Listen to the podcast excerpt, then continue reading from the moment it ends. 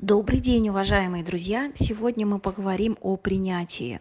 Что такое принятие? Это не только принятие диагноза, это принятие любых изменений в своей жизни.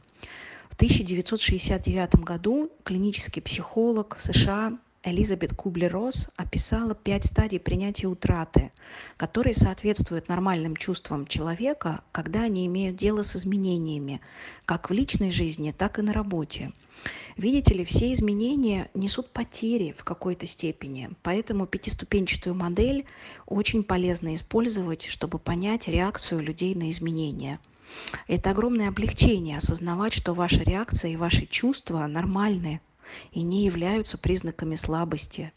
Модель Кюблер-Росс очень полезна, чтобы э, определить, как другие люди справляются с изменениями.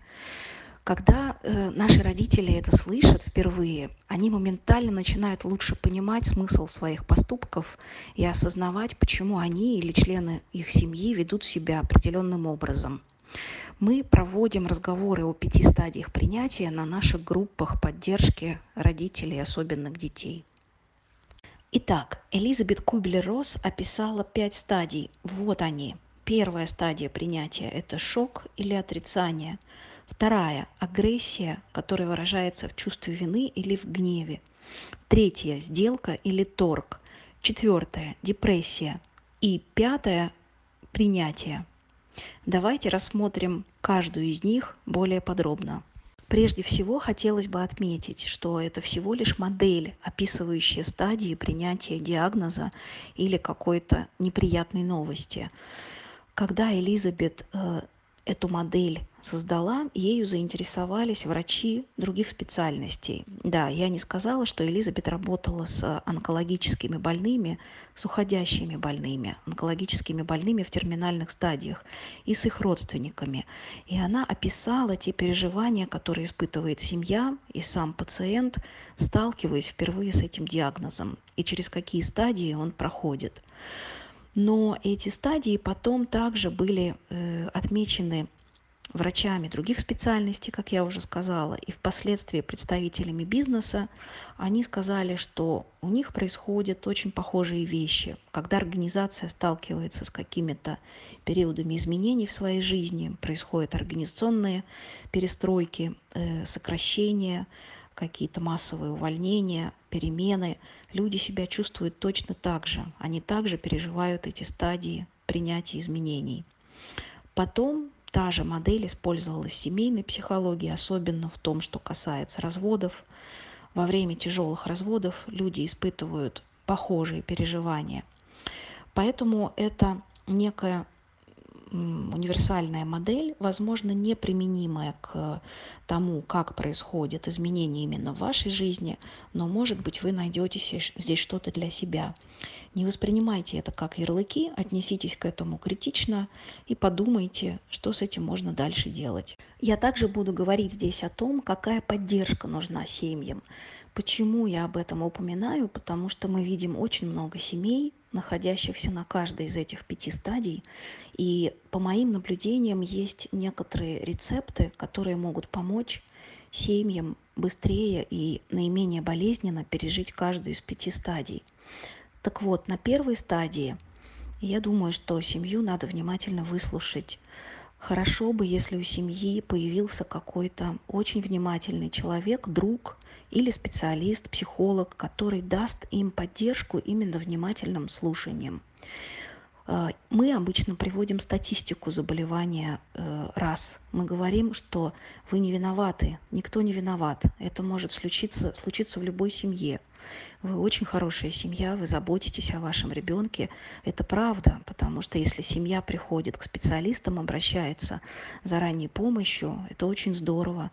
Раннее вмешательство творит чудеса и может дать лучший прогноз, чем когда семья обращается на более поздних стадиях. То есть Родителям нужна на этой стадии максимальная поддержка, понимание, выслушивание. Но, к сожалению, мы видим таких родителей очень редко, именно на этой стадии. Почему? Потому что, ну, посудите сами, когда ставится диагноз расстройства аутистического спектра ребенку? Как правило, в три года. Ну, реже в больших городах, может быть, в два с небольшим. ДЦП диагноз ставится после года. До года врачи боятся его ставить, они ждут, хотя уже и так, в общем-то, все понятно. Но э, это, как правило, родители маленького ребенка, правильно, от годика до трех. То есть это молодые семейные пары или молодые, скажем так, родители, независимо от психологического возраста, ой, биологического возраста. И э, на этой стадии они пока не понимают, какие направления, какие маршруты движения. И они все еще спорят с диагнозом. Поэтому, если мы видим в нашем центре родителей на этой стадии, мы их очень сильно хвалим, говорим, что они большие молодцы, потому что они не теряют время. И мы ждем, когда они начнут продвигаться по следующим стадиям, не подталкиваем их, пытаемся сделать их информ... более информированными о диагнозе, но последующие решения, конечно, они принимают сами. Вторая стадия, она называется агрессия, которая выражается в чувстве вины или в гневе. Два варианта демонстрации агрессии может быть на этой стадии – если это чувство вины, родитель обычно говорит или думает, это мне за то, что я совершил, я это заслуживаю. Ощущение справедливости, наказания и реальной виновности. Родитель находит в своем прошлом какие-то эпизоды, когда он что-то делал не так, неправильно, испытывает ощущение вины, э, говорит себе о том, что это грех, и за то, что он нагрешил, ему пришло такое наказание – также, испытывая чувство вины, родитель может говорить, я плохой отец или я плохая мать. Я вовремя не заметила, что у моего ребенка проблемы. Я же не знал, как должно быть. Это мой первый ребенок. И я слишком много допустим, занимался работой, или я на него кричал, или не замечал его. И эта болезнь появилась. Родитель обвиняет себя в том, что он например, уехал в командировку, и ребенок заболел аутизмом. Но мы же понимаем, что этого не может быть, поэтому чувство вины часто бывает непродуктивным. Гнев. Если это гнев на этой стадии, родитель испытывает сильное раздражение. Он говорит, почему это случилось со мной. Он испытывает ненависть по отношению к людям, которых не коснулось это несчастье по отношению к тем людям, которые пытаются помочь. Он убежден, что они недостаточно помогают, не так, как ему хочется. Он испытывает ненависть и озлобленность по отношению к родственникам. Да, на этой стадии очень часто появляются фильтры по отношению к друзьям и родственникам. Мы начинаем понимать, кто действительно нас поддерживает, а кому все равно. Очень четко отсеиваются те, кто делает для нас недостаточно э, каких-то добрых дел. Резко э, сужается круг знакомств, круг друзей. Происходит так называемая проверка на прочность. В ближнем круге остаются те, кто действительно понимает и поддерживает наше состояние. Также, испытывая чувство гнева, родители довольно часто обвиняют специалистов, обесценивают их труд – Э, высмеивают усилия людей, которые пытаются помочь, злятся на ребенка, используют методы силового воспитания. Они раздражаются, что ребенок не такой, не соответствует их ожиданиям.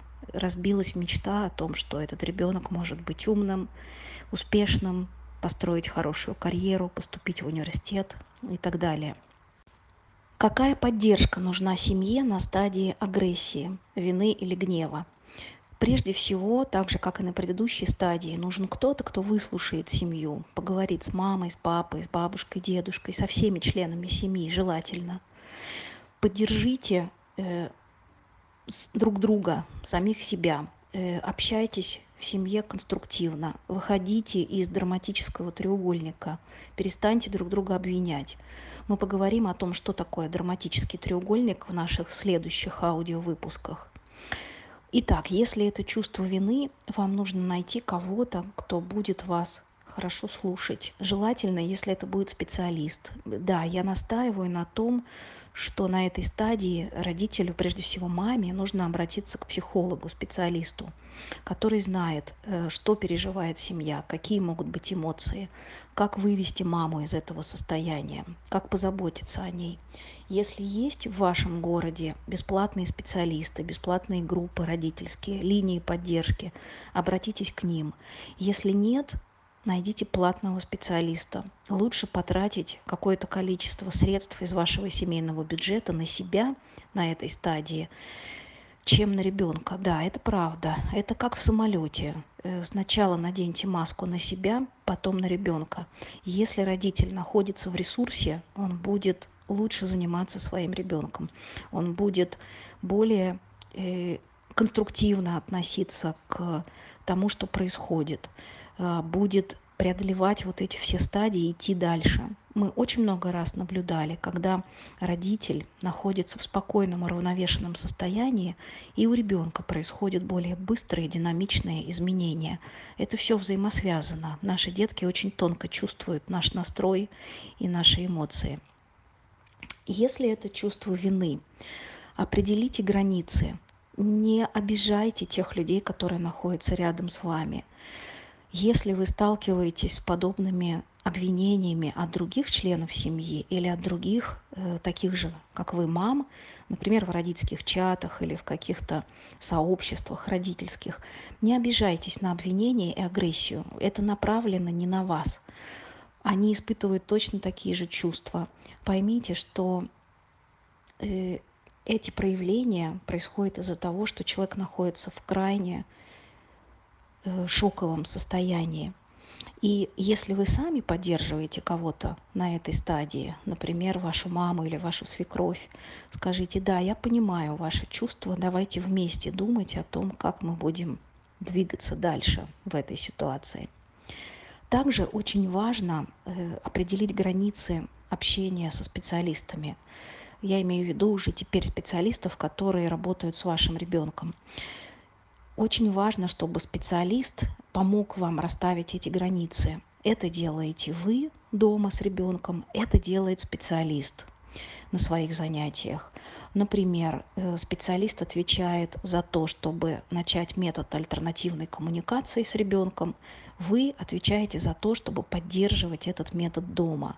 Если дома такой поддержки не будет, к сожалению, ребенок будет двигаться очень медленно. Вот это нужно понимать, и вот эти э, отношения в рамках границ нужно обязательно расставить на этой стадии. Иначе гнев будет сильно захлестывать и вас, и, возможно, специалиста. Ему может передаваться ваш гнев, ваше раздражение. Иногда на этой стадии нужна жесткость и взывание к правилам. И хочу отметить, что папы, к сожалению, чаще, чем мамы, так и остаются на этой стадии. Ну, вообще у пап это особая тема, иметь особого ребенка. Э, в нашей стране, наверное, мальчиков воспитывают по-другому, чем девочек, мне так кажется мальчику внушают, что он сильный, ему нельзя плакать, ему нельзя жаловаться. Поэтому, сталкиваясь с такой проблемой во взрослом возрасте, выросшие мальчики не могут себе позволить поделиться этими эмоциями с друзьями. Они считают это слабостью. Как правило, они стесняются такого ребенка, не показывают его друзьям, не говорят об этом на работе. Для них это, ну, как бы несовершенный продукт. Хорошо, если у папы есть другие здоровые дети. Если же это единственный ребенок, переживать такую ситуацию особенно тяжело. Поэтому маме нужно взять на себя роль двойную, поддерживать и своего ребенка, и своего супруга. Мамам это более свойственно. Мама, как правило, по своей природе э, сразу же включаются в работу, относятся к этому более, скажем так, конструктивно.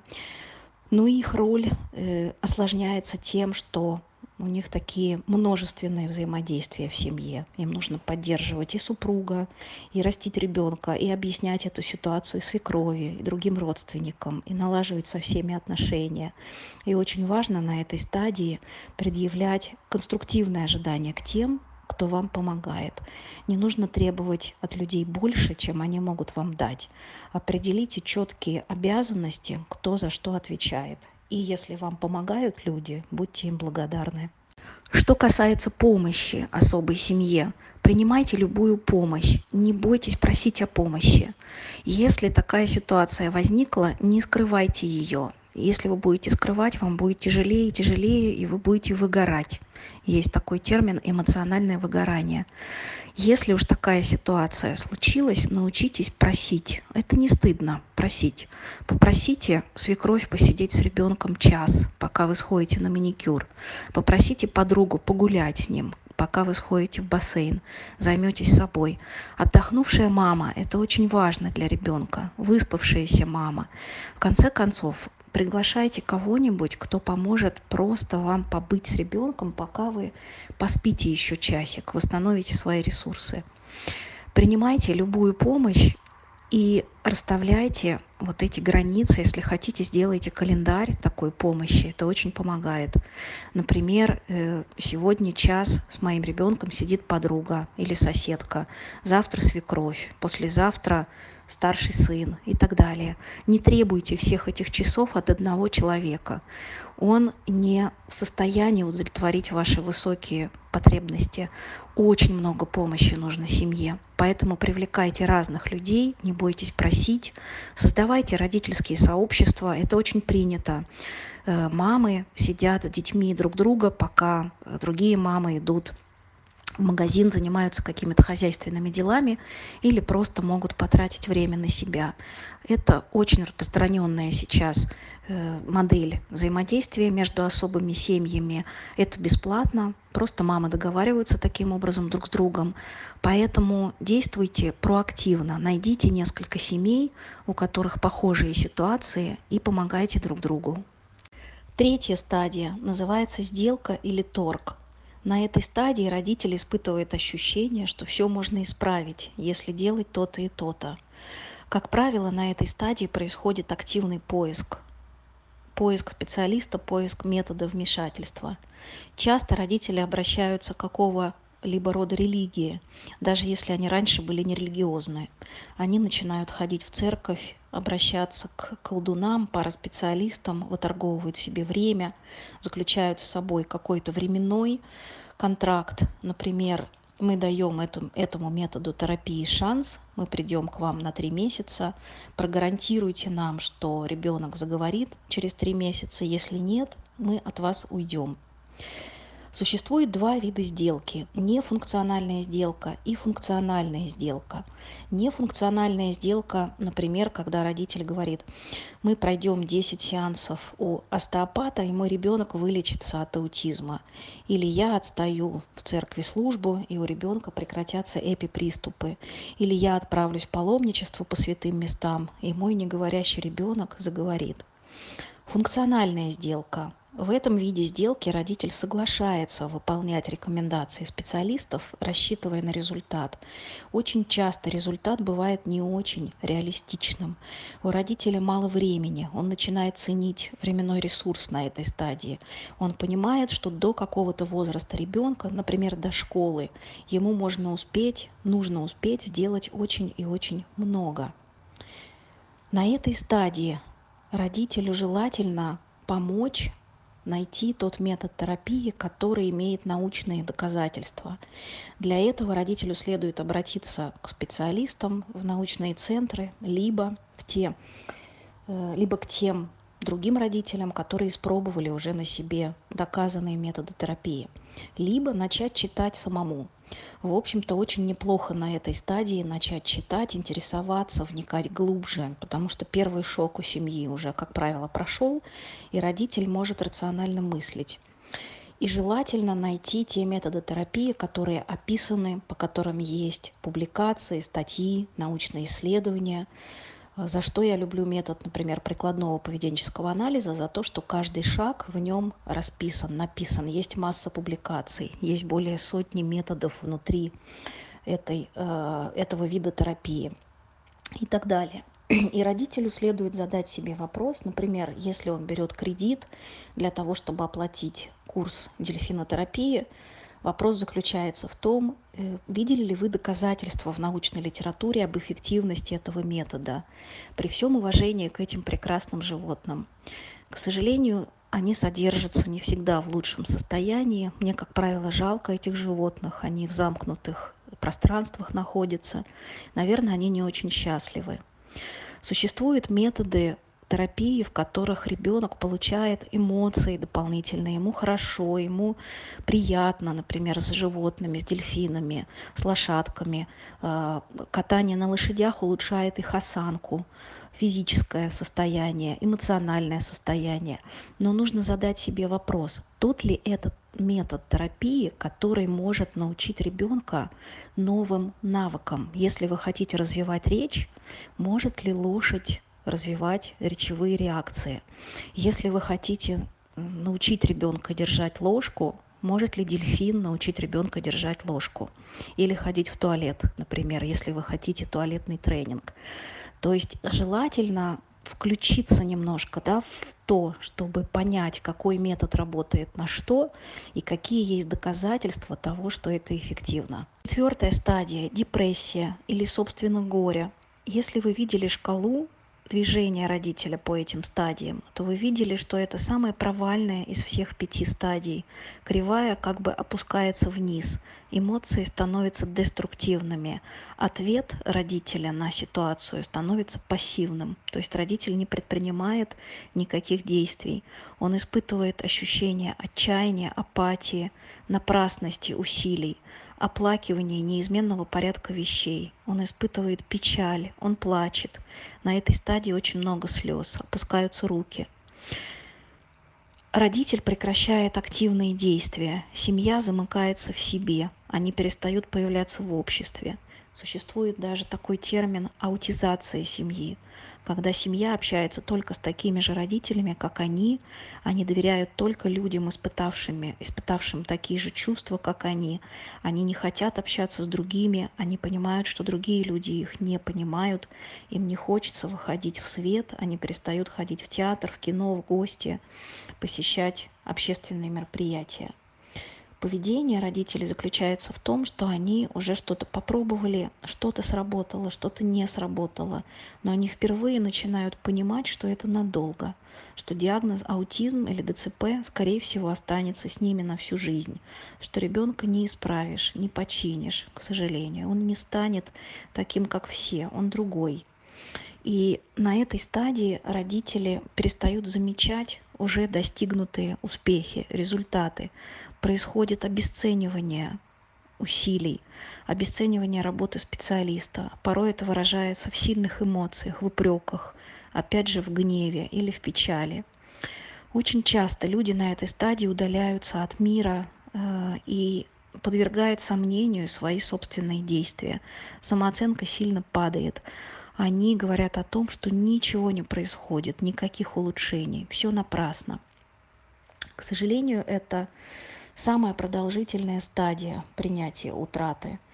Более того, родитель может возвращаться к ней время от времени, если даже родитель пережил принятие в какие-то моменты своей жизни, то столкнувшись с, например, агрессией на детской площадке по отношению к своему ребенку или с упреками в свой адрес в магазине, когда ребенок себя ведет как-то не так, родитель может опять погрузиться в депрессию. У него происходит ретравматизация, возвращение к предыдущим стадиям, в том числе к депрессии. И э, сталкиваясь с этим, родитель теряет энергию, внутренние ресурсы, истощается, выгорает. Есть еще такой момент. Дети с э, расстройством аутистического спектра периодически переживают периоды регресса, теряют навыки. Родитель же в эти периоды теряет надежду и погружается в депрессию. Нужно сказать, что депрессивное состояние очень опасно, опасны. Со временем они могут выражаться в психосоматике, а потом в соматике, то есть в нарушениях здоровья. И, как правило, э, выстреливают те области, которые слабые у человека в организме. У него начинают проявляться хронические заболевания. Начинается все с головных болей, с мигрени или с нарушений сна, и потом проявляются те виды болячек, которые раньше как-то человеку давали себя понять, но в эти периоды депрессии они вылезают особенно остро. Поэтому очень важно в этом периоде больше заботиться о себе, больше отдыхать, праздновать даже самые маленькие успехи, сравнивать результаты своего ребенка с тем, что было год назад. Часто мы, специалисты на этой стадии, помогаем ребенку, э, родителю отпраздновать эти результаты мы вспоминаем старые записи, поднимаем старые программы, видео ребенка. Мы говорим родителю, посмотрите, это он не умел делать год назад, а сейчас умеет. Смотрите, какой он молодец. Посмотрите, какая вы молодец, как вы здорово работаете с ребенком по этим навыкам дома. Есть прогресс, празднуйте этот прогресс. Очень важно уметь поддерживать друг друга в семье, отмечая вот эти маленькие, пускай, но очень важные достижения – ни в коем случае не обвиняйте себя. И опять же найдите специалиста, который поможет вам на этой стадии. Вам нужен специалист, который даст вам много поддержки, много слушания, поможет вам возродить веру в себя и в своего ребенка. Пятая стадия – принятие. Это самая радостная стадия из всех пяти стадий принятия утраты. В этом периоде родитель, как правило, принимает все как есть, без иллюзий, без прикрас. Все идет своим чередом, говорит он, и я могу сделать только то, что я могу, ни больше, ни меньше. Как ведет себя родитель? Он работает над тем, что в его силах. Он ищет новые ресурсы, он обретает свою новую реальность. Как правило, в этой стадии уже родители начинают понимать, что эта особенность или эта болезнь пришла к ним надолго, возможно, на всю жизнь. Ребенок уже никогда не будет таким, как он был прежде. Но на этой стадии родитель начинает относиться к этому нормально, без сильных эмоций. Вот, кстати, это показатель. Э, если у вас все еще есть сильные эмоции по отношению к этой ситуации, к себе или к своему ребенку, такие как жалость или гнев, это означает, что вы еще не в принятии. То есть как только человек находится в принятии, он перестает испытывать эти сильные эмоции, может говорить о диагнозе спокойно. У родителей впервые появляется юмор, такая самая ирония на этой стадии. Он говорит, ну что, аутизм так аутизм, ну что ж теперь делать? Родители деток с синдромом Дауна, например, говорят, ну да, прилетела к нам дополнительная хромосома. Ну что же, не улетит, надо как-то с ней жить дальше. И некоторые люди даже принимают это новое ощущение как подарок и испытывают инсайты и какие-то новые эмоции, которыми они хотят поделиться с другими такими же, как они, семьями.